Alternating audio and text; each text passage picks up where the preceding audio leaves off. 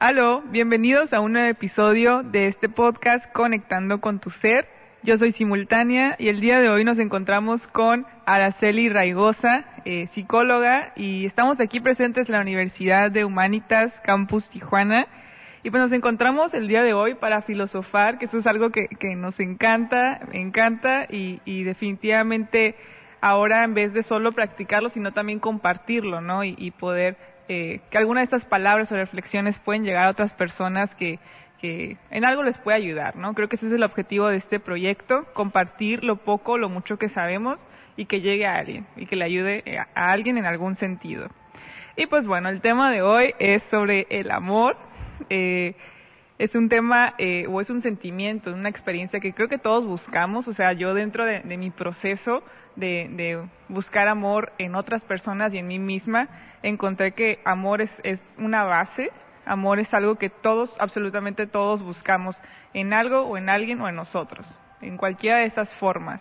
Y existen, o sea, encontré que hay diferentes formas de sentirlo y, y, de experimentarlo, ¿no? O sea, hay amor en amigos, amor propio, amor en familia, amor en pareja, amor en hijos, y todos se sienten diferente eh, internamente, o al menos así yo lo, yo lo he sentido. Dices, dices tú, el amor es la base, ¿no?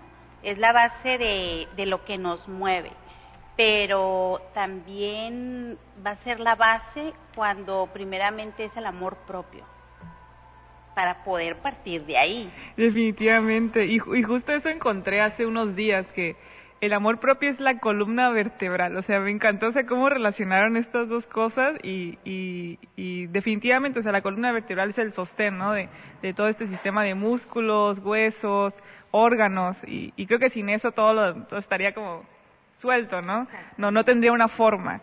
Y, y me gusta porque es como justo la... Eh, el primer tipo de amor con el que quería empezar a filosofar. Eh, amor propio para mí, o sea, en, en mi proceso de encontrarme es, es, volver a reconectar conmigo, ¿no? Porque nací con, no sé, con alma y cuerpo, pero a veces, no sé, vamos creciendo y nos perdemos, ¿no? Entre tantos problemas socialmente que hay. Eh, pero creo que en el momento en que volteamos a ver adentro, o sea, va a pasar una serie de cosas gigantes donde, donde comienzas a vivir y a crear hábitos eh, que definitivamente te van a hacer madurar. Entonces creo que es algo que no nos enseñan, ¿no? Al menos puedo decir aquí en la, en la cultura mexicana que, no hay esa educación en, nuestra salud mental, salud emocional, salud espiritual. Y, y me gusta que, por razones de la vida me tocó ver y, y, educarme en este sentido, ya sea por mí misma, ¿no? Pero ver por eh, crecer en ese sentido y, y he encontrado eh, una serie de fases, o sea, sigo en el proceso, no, no, no puedo decir que ya llegué a esa iluminación de ese amor propio, pero sigo en el proceso y, y, y, creo que ya puedo identificar y puedo respetar también mi pasado, ¿no? Y, y poder ser menos dura en mi presente y, y ya no, sí seguir aspirando, ¿no? A cosas, pero ya no seguir idealizando a que si no llego ahí no voy a llegar a una felicidad total, ¿no? Puede que llegue, puede que no, pero el proceso y los pasos ya, ya, ya voy aprendiendo, ya voy absorbiendo información y lecciones. Eh, entonces, pues sí, este, otra preguntita que por acá tengo. ¿Cuáles son las características de una persona que necesita trabajar en su autoestima? Creo que muchos podemos entrar aquí en esta clasificación, pero yo creo que hay que hay de niveles a niveles. Yo creo que hay personas que ya van encaminadas, ya van teniendo una idea, no, ya van teniendo guías, apoyo, pero hay personas bastante perdidas. Entonces, ¿cuáles son para ti esas características de, bueno, hay que, hay que trabajar en esto y en esto y en esto? El autoestima. Siempre, y, y hay personas que dicen, ay, pues yo tengo la autoestima baja, pero realmente sabes qué es el autoestima, ¿no? Y es una pregunta. ¿Saben? Se preguntan qué es el autoestima. Es quererse a sí mismo, valorarse. Entonces, ¿cuáles son los focos rojos? De que una persona tiene que trabajar en su autoestima, qué tanto dejas que las demás personas decidan por ti, okay. qué tanto permites que las demás personas te saboteen, que tomen sus propias decisiones y tú digas, ah, ok, voy a hacer lo que los demás hacen como borrego, ¿no?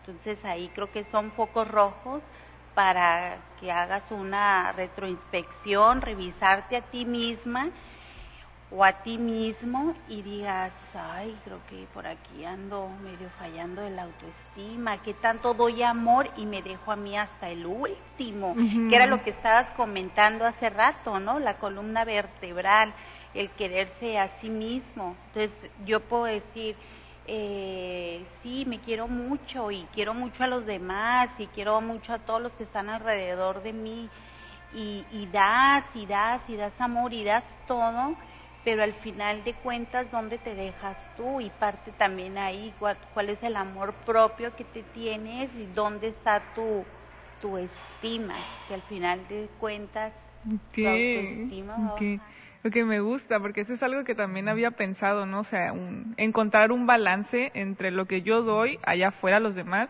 y en lo que yo mismo me doy a mí mismo, ¿no? Porque también uno dice, ay, lo que doy también lo voy a recibir.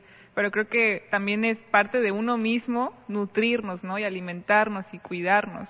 Porque aquí entra como esa típica metáfora de la mamá que se quita la comida, ¿no? Para darle de comer a su hijo y ella se queda sin comer.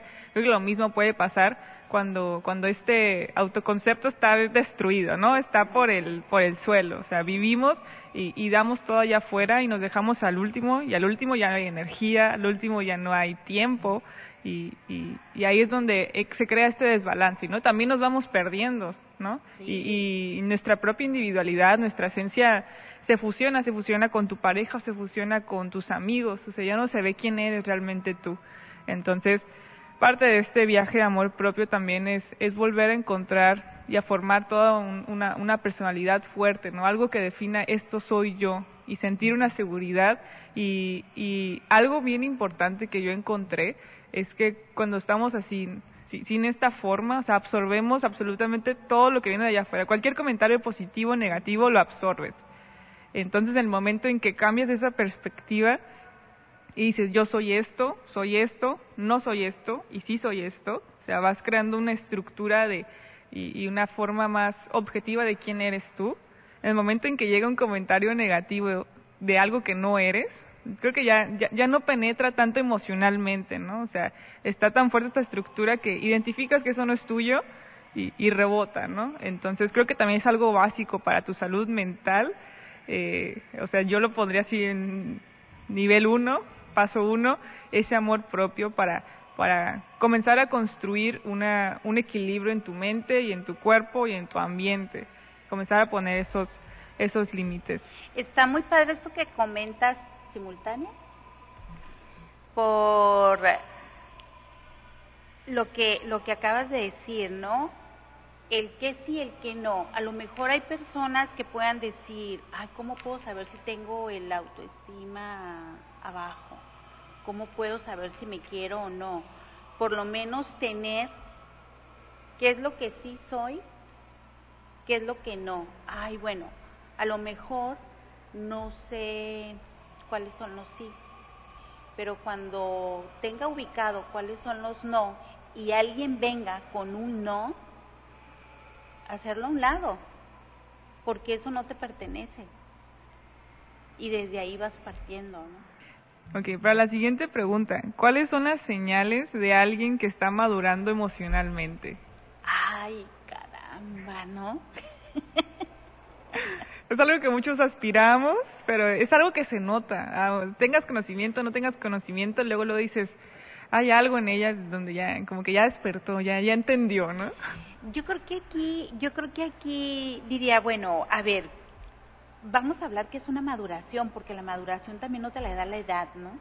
Hay quienes, no sé, tienen una avanzada edad, no quiero decir X años, y lo escuchas hablar o le escuchas hablar y dices, ay caramba, es en serio. Yo creo que la, la, la madurez emocional o la madurez intelectual te la va dando la misma vida, la misma experiencia de vida, ¿no? Cómo, cómo uno la va viviendo, cómo vas eh, relacionándote con las personas y, vas diciendo esto sí, esto no, vas concretando tus pensamientos, enfocándote qué es lo que tú quieres para tu vida y por ende, pues vas viendo cambios, vas viendo cambios en una persona que a lo mejor dices, ay, este era bien inmaduro y ahora, ¿qué le pasó? Pues no sabemos qué fue su, su vida que le fue haciendo cambiar y va tomando decisiones más acertadas, ¿no? Para poder decir, ay, ya maduró, con decisiones acertadas, respuestas acertadas a la vida. Okay. O como ir, ir reduciendo este rango de error, ¿no? Eh, y, y sí es algo que, que también había pensado, o sea, la madurez a veces se da por hecho que se da con la edad. Bueno, creo que tal vez naturalmente, conforme más edad tienes, más experiencia acumulas y deberías haber aprendido, ¿no? En un mundo ideal. Pero pues también conozco a personas de 50, 80 años que, que, que no han llegado a ese nivel en el que uno supone que deberían estar, ¿no? Entonces, ajá, ¿qué va a durar? Entonces, eh, sí, definitivamente creo que te lo da la experiencia y, aprender de esas experiencias, porque puedes tener 1500 experiencias y no haber aprendido, ¿no? Y vas a caer en la misma y la misma lección. Las cosas pasan y aceptar como pasen, ¿no? Sí, y no, no clavarnos en ese pasado y en lo que pudo haber sido, simplemente ser conscientes de este presente, mantenernos agradecidos y que tal vez va a haber una, alguna otra oportunidad que nos va a hacer, eh, que la vamos a poder tomar de una manera diferente. Creo que eso para mí está siendo como la base de, ser menos dura conmigo misma también. Esto que acabas de comentar, muchas personas creo que no se detienen a pensar en esta parte que, que, la vida solo es una y hay que disfrutarla. Si bien es cierto, hay que trabajar, hay que cubrir gastos, X y Y, pero es de disfrutarla también, de disfrutar a quien tienes, de disfrutar si tienes a tus papás, a tus hermanos, a tus amigos, a tu familia cerca, eh, a tu mascota, de disfrutarlos cada momento, cada instante, porque además sales y no sabes si regresas, no sabes qué va a pasar el día de mañana. Muchos, muchas personas se enfocan en trabajar, trabajar, trabajar y, y se van perdiendo cada día y al final de cuentas qué tanto disfrutaron de la única vida que tenemos, ¿no? Que sale interesante sentarse, hacer una reflexión, qué tanto disfrutas lo que haces, qué tanto disfrutas de la vida, qué tanto disfrutas de, de lo que tienes en tu entorno, de tu familia, de ti mismo, porque también hay que saber disfrutar estando uno solo, no únicamente con una persona a un lado, ¿no? Claro, me, me gusta mucho porque me, me lleva la idea de que funcionamos en automático al menos aquí en este estilo de vida ciudad, funcionamos en automático, siempre hay algo que hacer, ¿no? Y, vivimos bajo presión y bajo tráfico y bajo estrés y bajo mucha más ansiedad, a, estando en un lugar eh, más despejado, más tranquilo, ¿no? Entonces creo que esta parte de funcionar en automático, más esta falta de, de educación mental, emocional, o sea, nos lleva a absolutamente que pueden pasar meses y años y ni siquiera habernos preguntado ¿por qué hice esto? ¿Me sentía bien haciendo esto? ¿Me sentía mal? O sea, creo que eh, nos lleva eh, otra vez al punto de ver hacia nosotros, de voltear, darnos la pausa y voltear a ver hacia nosotros y encontrar muchísima información, porque ahí está la información, simplemente la vamos ignorando, la vamos evitando por seguir avanzando, ¿no? Y seguir avanzando y seguir comiendo. O sea, a veces como esta ambición también, ¿no? De, de, de querer seguir haciendo cosas, de avanzar, pero, pero creo que lo, de una manera más consciente y más madura sería eh, preguntarnos a nosotros mismos cómo nos sentimos, si nos gusta, nos disgusta, y comenzar a decidir a partir de, de, un, de un nivel más profundo con nosotros mismos, ¿no? Tal vez a nivel superficial decimos esto sí, esto no, pum, lo hacemos. Pero el momento en el que eh, nos, realmente nos empezamos a escuchar es cuando podemos hacer cosas más eh, que van a trascender más allá de lo que normalmente hacemos, creo yo esa, esa parte, ¿no? El, el para qué en lugar del por qué, el para qué lo hacemos y, y lo que acabas de decir la palabra, que trascienda. Eso es importante, ¿no? Lo que estoy haciendo que, que vaya más allá de lo que estoy, de lo de aquí, de lo de ahorita. Qué padre esa cuestión, me gustó. Gracias. El trascender. Ok, este, siguiente pregunta, una muy interesante por acá, ya se va a poner jugoso esto.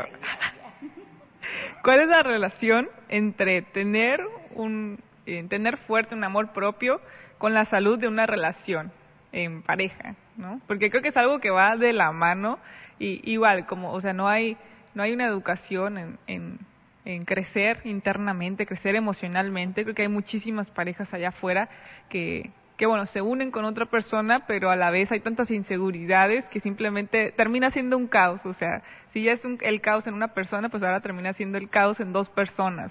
Eh, ¿cuál, ¿cuál, es esa, esa relación, esa importancia de, de tener eh, mínimo empezado, yo creo que ese ciclo de amor propio con eh, la salud de una, de una relación? Hijo, qué emocionante esa pregunta, ¿verdad? Fíjate que aquí, para empezar, el amor propio, lo que habíamos comentado, no el quererte. Si una persona en esa pareja no se quiere, la otra va a empezar a abusar de esa persona. Ahí no hay amor propio. ¿Y qué va a pasar con esa relación? Uno de los dos es el que va a salir ganando, siempre. Pero ¿qué pasa con la persona que no tiene amor propio? Va a estar ahí por confort, por comodidad, por X y por Y. Entonces ahí es una relación dañada, una relación que uno de los dos va a querer más, una, rela una relación que uno va a abusar más que el otro. Y el otro se va a consumir. Y el otro uh -huh. se va a consumir. Y el otro, dime, ¿va a ser feliz? No va a ser feliz. Uno de los dos va a ser feliz. Bueno, yo creo que ni el otro, ¿no? Yo creo que ni la otra parte, porque al final de cuentas, en una relación en donde no hay amor propio, eso también, ¿qué tanto te lleva a que tengas amor de pareja? Okay. ¿Qué va a pasar ahí? Va a haber pleitos, de lo más mínimo. Entonces, ¿y qué va a pasar con esa pareja? Ahora, vamos, ¿qué es una pareja? ¿Cuál es el amor en una pareja? Mm. Es de dos, ¿no? Si yo, si yo quiero a mi pareja, voy a querer el bien para mi pareja. Lo voy a cuidar, voy a ver su bien, lo voy a proteger. Pero cuando no es así, cuando nada más ve de esa pareja, ve nada más el uno por sí mismo, eso no es una pareja. Okay.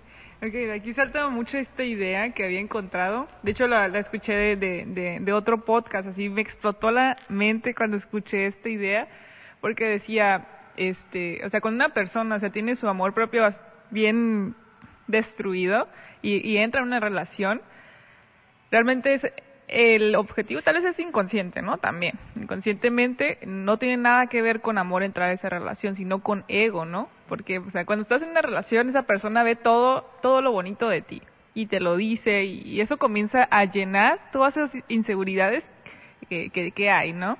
Entonces, el momento en que esa persona se va, ¿quién te lo va a decir? Pues tú mismo te lo tienes que decir. Y ahí es donde comienza, donde tienes que iniciar a abrir este ciclo de amor propio pero es mucho más fácil encontrar a alguien más y que te lo esté diciendo y tú sentirlo, a uno mismo, aceptarlo, identificarlo y, comenzar a, a, decirnos todo eso bonito que vemos en nosotros. ¿No? Entonces de ahí parte de esta idea decía, es que ese tipo de relación no, ni siquiera hay amor, es más que nada una, la búsqueda de un amor propio en, en, un espejo, ¿no? Entonces se me hizo bastante padre esta idea porque a la vez le, muchas personas lo pueden hacer de una manera inconsciente, ¿no? Pero creo que lo puedo resumir en una irresponsabilidad, ¿no? O sea, de poder de involucrar a otra persona eh, emocionalmente y, así llegar a esa exposición de esa persona emocional y, y al final de cuentas que termine siendo eh, un interés propio, ¿no? O sea, para mí es algo bastante peligroso eh, eh, este tipo de relación. O sea, no ser conscientes de que, de que yo no estoy bien y entrar y, y, involucrar a otra persona emocionalmente.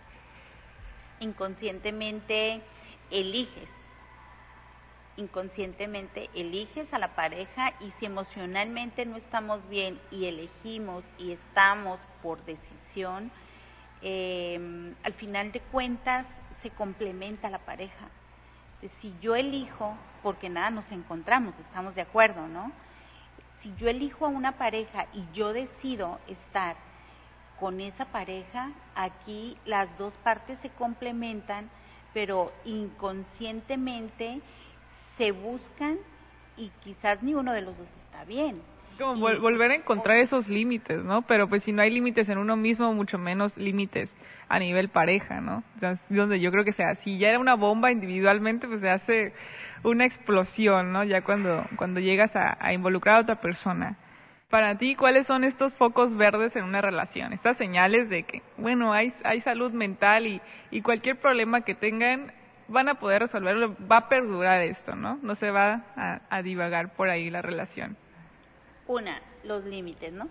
Los límites, la individualidad, cada uno puede salir con sus amigos, cada uno puede hacer sus actividades eh, individuales, eh, la comunicación, creo que esta es una, ahora sí que la dosis, pero sí la clave para una, para una relación que funcione.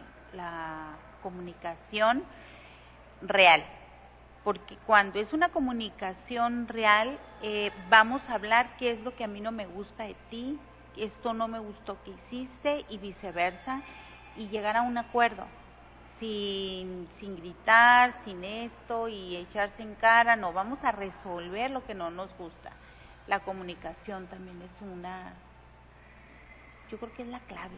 La clave. La clave, la comunicación para que una, para que una relación funcione.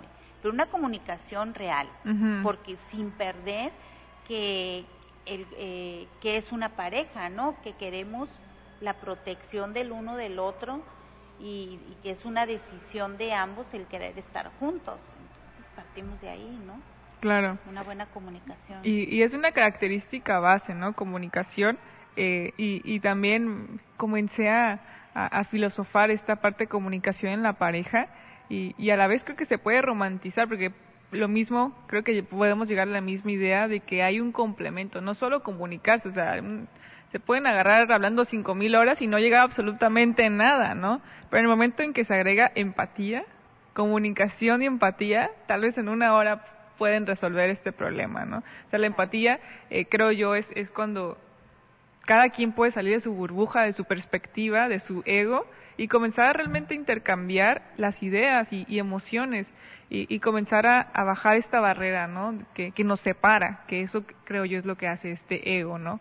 Entonces, en el momento en que hay comunicación y empatía, deben de llegar a un acuerdo, o sea, no hay otra forma. Y, y en esta parte sin querer luchar a ver quién gana, porque hay parejas en, a ver, tú me gritas, yo te grito y, y, ahí nunca se va a llegar a un acuerdo. Entonces aquí, una, lo que acabas de mencionar, la empatía, la empatía, la comunicación y sobre todo el que ni, ni uno ni otro suba el tono de voz con la finalidad de que yo quiero ganar, yo quiero tener la última palabra, ¿no? Aquí es igualito bastante control, ¿no? De, Ok, me hablas de, de, control, ¿no? De esta impulsividad, que es, es algo natural, es algo humano, pero es algo que se viene a educar también, ¿no? O sea, eh, todos esa, eh, esos sentimientos tan fuertes, comenzar tal vez a ponerles un poquito más de filtro y, y procesarlos, ¿no? Y así ya una vez procesados, externarlos, vocalizarlos. Creo que yo, eh, ahí ese es el punto donde tal vez nos falta un poquito más de, de concientización sobre esto, ¿no? Eh, y, y no así como, así como lo siento, lo, lo vomito, ¿no? Verbalmente tampoco, ¿no? Eso es lo que explota. Perdonen esta parte que dicen, es que así soy yo. No, espérate. Nos podemos autocontrolar, ¿no? Si, si tú sabes que tú eres eh, enojón, o, enojón, agresivo o agresiva, poco tolerante, pues son cosas que se pueden regular, como haces mención. Entonces no es el justificante, así soy yo. Creo que es más justificante a no quiero trabajarlo, ¿no? Sí. Sinónimo. y también es, es, es algo, creo que es esa parte, ¿no? Básica, que los dos estén abiertos a trabajar y a crecer, porque es bien difícil y es bien doloroso crecer. O sea, yo creo, creo yo que el amor no duele. Lo que duele es crecer.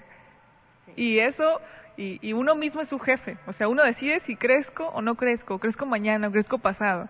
Uno lo decide. No es como en la escuela, ¿no? En la escuela te presionan de que si no sacas esta calificación no pasas, ¿no? Y papá y mamá nos van a estar ahí eh, presionando a que tengo que avanzar, ¿no? Pero en el, cuando hablamos de crecimiento interno, uno mismo decide si trabajo mi enojo o no lo trabajo. Y, es bien fácil estancarnos en eso, ¿no? Entonces, eh, eh, creo yo es importante comprometernos a crecer. Y es, va a ser algo bien incómodo. Crecer es bien incómodo porque nos está sacando de nuestra zona de confort. Entonces, creo que eh, realmente ser conscientes de qué quiero lograr con esto nos va a hacer eh, avanzar, avanzar en uno mismo y avanzar en pareja, porque a veces uno solo está por pareja por diversión, ¿no? Y por pasarla bien y, no está como ese objetivo de querer crecer, que, que, es algo básico para mí también en una pareja, ¿no? Entonces, que los dos estén conscientes y comprometidos a ese crecimiento. O sea, una pareja también es un espejo, ¿no? Siempre te va a estar reflejando lo que tienes que trabajar y viceversa. Entonces el momento en el que se reflejan cosas que tengo que trabajar y no las quiero trabajar, es donde se empieza a desgastar y a, destruir, creo yo, ese lazo.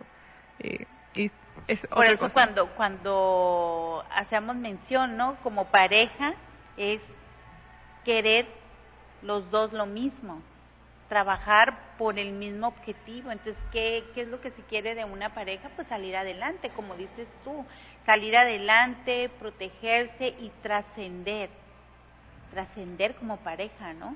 Una pareja eh, del noviazgo. ¿Cómo trasciende? Pues al matrimonio. Y después de ahí, ¿qué es lo que quieren? Pues vamos a tener unos hijos o vamos a tener la casa y empiezan a hacerse, a hacer el plan de, de la casa, los hijos, y eso es trascender como pareja. Y ese es el objetivo, ¿no? De una pareja, trascender, crecer. Okay. O sea, pasar por diferentes fases, ¿no? Y, y, creo que es algo muy claro que lo puedo ver en esas parejas que iniciaron desde la secundaria, preparatoria, ¿no? Que pues es una, una versión de cada quien bien distinta, ¿no? Después pasan a la universidad y es ellos siguen evolucionando individualmente y, también a, nivel pareja siguen creciendo, ¿no? Y son bien diferentes a la versión secundaria, preparatoria. Luego terminan sus carreras, siguen creciendo, siguen transformándose, siguen puliéndose. Y luego adultos, vejez, o sea, pasan por tantas fases y el hecho de, de poder sostener una relación a pesar de tantas fases y cambios que individualmente hubo, creo que ahí es donde está esa, esa fuerza y puedo decir que hubo un lazo fuerte. ¿No? Y esa motivación y ese compromiso a, a, seguir creciendo juntos, ¿no? Que para mí eso es una pareja, son dos personas que deciden compartir su vida eh, y ver su vida de más cerca, básicamente. Y, y, ahí, y ahí hiciste mención, te estabas acordando de alguien de, de la secundaria, ¿verdad? O algo. Yo sí, cuando estabas diciendo eso me acordé de eso. Pero sí, eso, eso es una pareja y eso es trascender y el, el querer estar por decisión propia. Eh, estabas haciendo la mención de, de las etapas, ¿no? Cuando de la secundaria ibas pasando prepa y todo y vas siguiendo la pareja y lo dijiste como en unos que cinco segundos, pero todo lo que sucede en esa pareja para que al final estén juntos todavía, ¿no? Todo lo que tuvieron que haber vivido, porque al final de cuentas eh, la vida les va enseñando uno y a otro y se quedaron por decisión propia y esa pareja maduró y esa pareja empezó a crecer. ¿Y qué pasa al final? Pues qué padre, se quedaron juntos, ya disfrutar a los nietos, ¿no? Si tuvieron nietos. Pero fue toda una, toda una relación de pareja que decidieron, maduraron esa relación de, secundaria, ¿no? me encantó, me encantó. También me llevó un cuento, ¿no? En mi imaginación. Y, y justo es lo que me decía una, una maestra. La mejor manera de crecer es en pareja. Porque a veces uno, uno mismo no es tan consciente de en qué me estoy equivocando y en qué no. Y tal vez otras personas me lo dicen, pero creo que no es tan constante como tener esa lista de cosas que hay que trabajar. Y en pareja, o sea, en pareja siempre te está reflejando, siempre te está espejeando cositas que hay que mejorar. Entonces creo que es la manera más también eh, amorosa y la manera más eh, rápida, creo yo, también, en que podríamos identificar esos errores y, y seguir creciendo, ¿no? se podría decir que crecer en pareja está padre porque tienes a un compañero o a una compañera que van a ir por el mismo objetivo, ¿no? Pero no hay que olvidar que también en la parte individual podemos crecer. ¿Cuántas personas han estado toda su vida solos o solas por decisión propia y, y son felices y están a gusto. Y en su tienen plena convicción de aquí de que así quieren estar y se vale también. Bueno, pues me, me encantó filosofar contigo el día de hoy sobre estos temas, que, que por ahí alguien le va a resonar esta información y, con eso nos quedamos. Ya nos compartimos bastante información entre nosotros, ya aprendí de ti bastante, espero también sea al revés, pues si no, alguien aquí que, que, vaya a escuchar esto le va a ayudar bastante. Y, y, yo con eso me quedo el día de hoy. Pues me dio muchísimo gusto. Gracias, gracias por tu tiempo eh, y por aquí compartir lo, lo, que sabes. Eh, eso es algo que también se agradece. Y pues básicamente con esto finalizaríamos este primer episodio de Conectando con tu ser, filosofando al amor. Gracias.